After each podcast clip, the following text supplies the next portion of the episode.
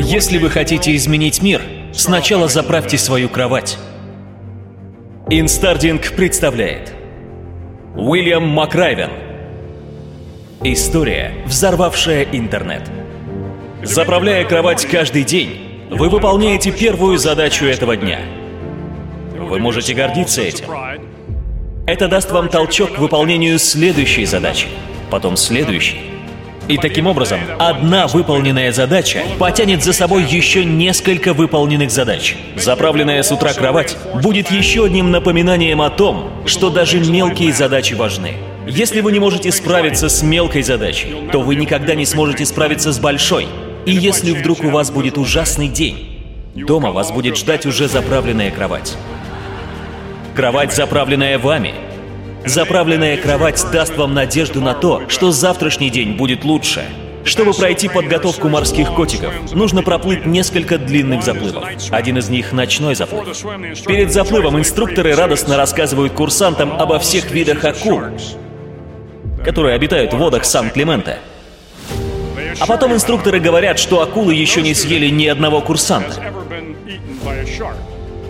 По крайней мере, на их памяти таких случаев не было.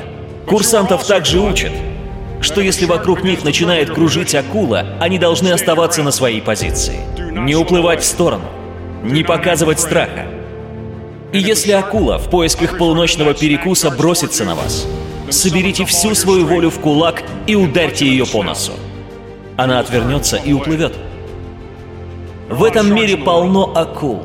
Если вы хотите завершить этот заплыв, вам придется научиться бороться с ними – Поэтому, если хотите изменить мир, перестаньте убегать от акул.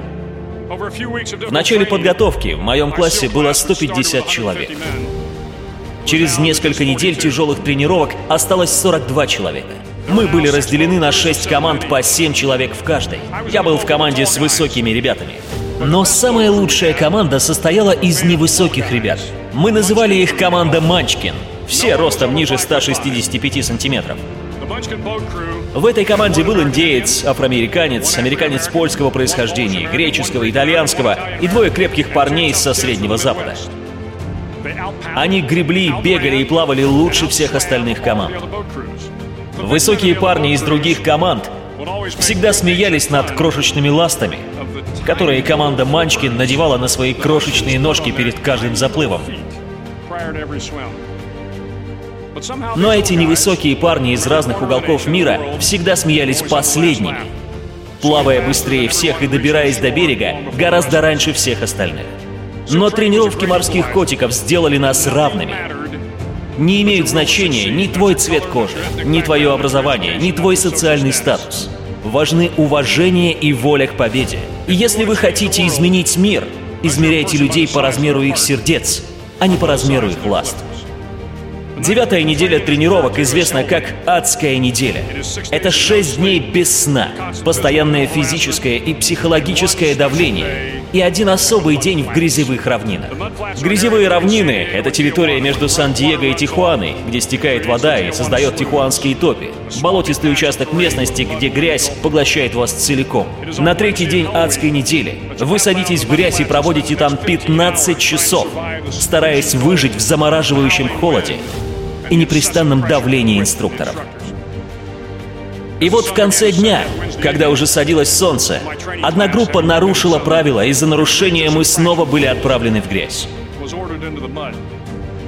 В этой грязи мы все были зарыты по горло, торчали только наши головы. И инструкторы сказали нам – что мы сможем выйти из грязи, как только пятеро из нас сдадутся. Только пять человек, и мы могли бы избавиться от этого адского холода. Оглядываясь по сторонам, было видно, что некоторые ребята были готовы сдаться. До восхода солнца еще оставалось 8 часов. Еще 8 часов пронизывающего до костей холода. Стук зубов и дрожащие стоны курсантов были настолько громкими, что было сложно расслышать что-либо. Но затем один голос зазвучал по-другому.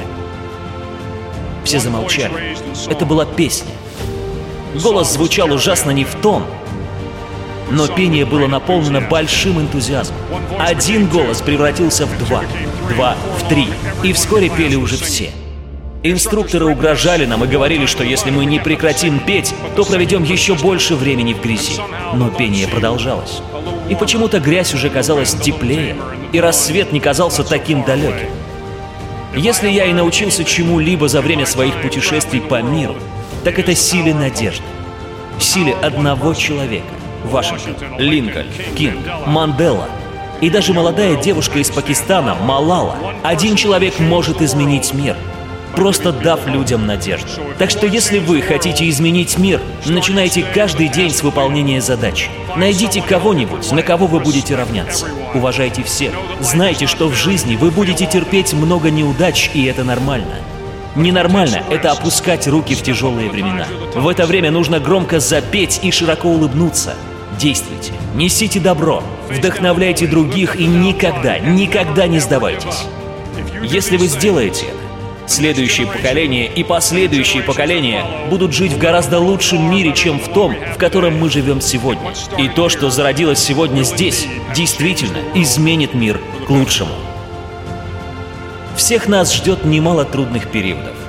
Но всегда есть люди, которым хуже, чем вам. Если вы наполните свои дни жалостью к себе и к своей судьбе, будете оплакивать свою долю и искать виновных, жизнь будет долгой и трудной.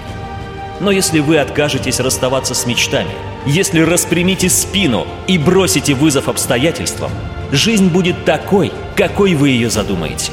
И в ваших силах сделать ее замечательной. Никогда, никогда не сдавайтесь. Адмирал ВМС США Уильям Макрайвен